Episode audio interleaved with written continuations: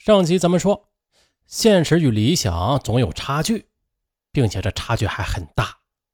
那从银行里辞职之后，李小木卖过保险，干过导游，要么觉得这工作艰难，要么就觉得挣钱不多，到了最后都放弃了。二零零八年四月的，李小木在浙江打工的姐姐李小华回重庆探亲，无意中的就提到。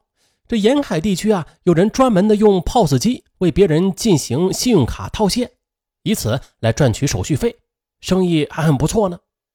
李小木眼前一亮，有着银行工作经验的他知道，这信用卡呀，在 ATM 机上取款时，就相当于是向银行借贷，除了归还本金之外的，还要给银行手续费和高额的利息。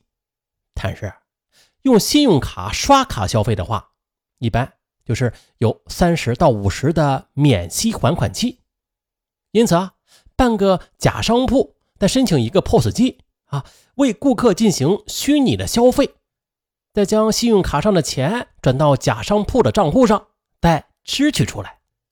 哎，一旦这样，那些急需资金短期周转的客户就可以不必向银行支付利息，就能套取到现金了。为此，这些客户再支付一点手续费，他们当然愿意了。李小木如获至宝，他在重庆市江北区便租了一间民房，啊，作为自己的营业店面。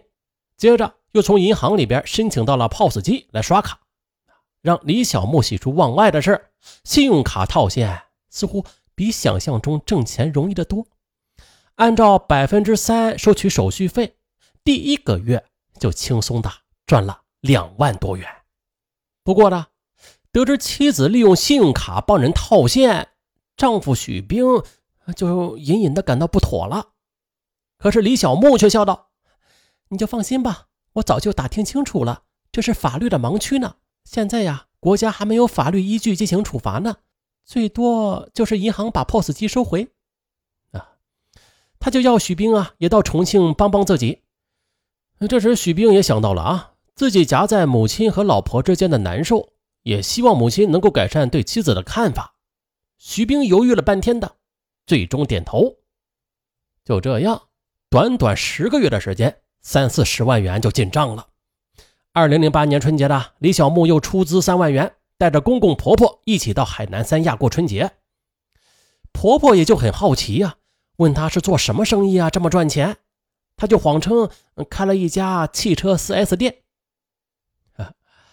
海南之行，李小木感到自己终于的在婆家熬出了头，有了钱啊，他还想拉哥哥姐姐入伙呢。在他心里，他不仅想自己要发财，还想要啊这娘家人都发财，让娘家人也成为当地的豪门。很快，在李小木的劝说和鼓励之下，的哥哥李小林、姐姐李小华也是相继的加入了这个圈子，特别是姐夫。还是单位的一个领导呢，也被他拉下水，辞职来跟他干了。在他的精心运作下，李小木的 POS 机套现公司已经发展成了重庆首屈一指的大腕了，甚至是有人送给他“地下银行行长”的称号。很快的，李小木买了一套大房子，就这样在婆婆五味杂陈的目光中，风风光光的搬了家。然而啊，这好景不长。二零零九年十二月十六日，最高人民法院、最高人民检察院关于办理妨碍信用卡管理刑事案件具体应用法律若干问题的解释出台了。这里边明确的就规定了，使用销售点终端机、据 POS 机等方法啊，以虚拟交易等方式向信用卡持卡人直接的支付现金，情节严重的，以非法经营罪定罪处罚。哎呀，这下这法律法规出来了，于是丈夫徐兵就向妻子提出收手吧。可是李小木沉默半晌之后，咬咬牙说：“咱们再做一年。现在房价这么高，现在形势这么好，房价这么高，我呀还要给儿子在重庆买套房子呢。”二零一零年的春节，许兵和李小木就成了最亮眼的明星了。啊，这眼看呐，自己在亲戚中是如呼风唤雨般的受宠，李小木觉得从前的委屈呀都得到了释放，这心情别提有多好了。又到了二零一零年的十月，李小木又花了八十八万元买了一套商品房，并且啊还给丈夫配了一辆宝马车，并且啊这哥哥和姐姐也自己分别的都买了一辆。于是，这徐氏银行（带引号的）看起来是兴旺发达到了极点。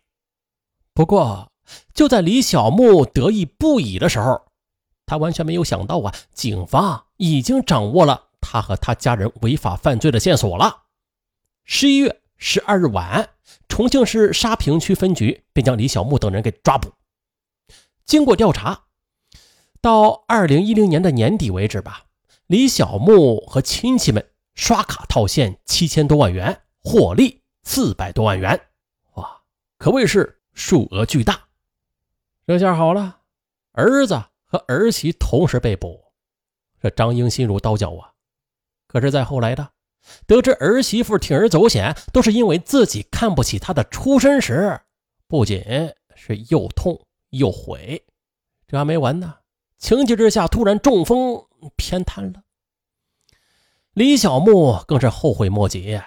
为了在婆家出人头地，不仅是害了自己，也害了老公，还害了娘家的哥哥姐姐。然而啊，悔恨已经迟了，等待李小木的是家庭的破碎和法律的严惩。啊，灰姑娘变天鹅，嫁入豪门，这原本是童话故事里边的那些美好版本。嗯，但是在现实中，面对婆婆的羞辱，李小木积极向上的心是无可厚非的，啊，想博得婆婆的认可也是让人理解的。可是的，不惜使用旁门左道，甚至践踏法律的威严来满足个人的私欲，那就大错特错了啊！这是一错，第二错就是婆婆了，嫌弃儿媳的婆婆。在意出身，啊，用有色眼镜区分高低贵贱，这才导致李小木心里不平衡。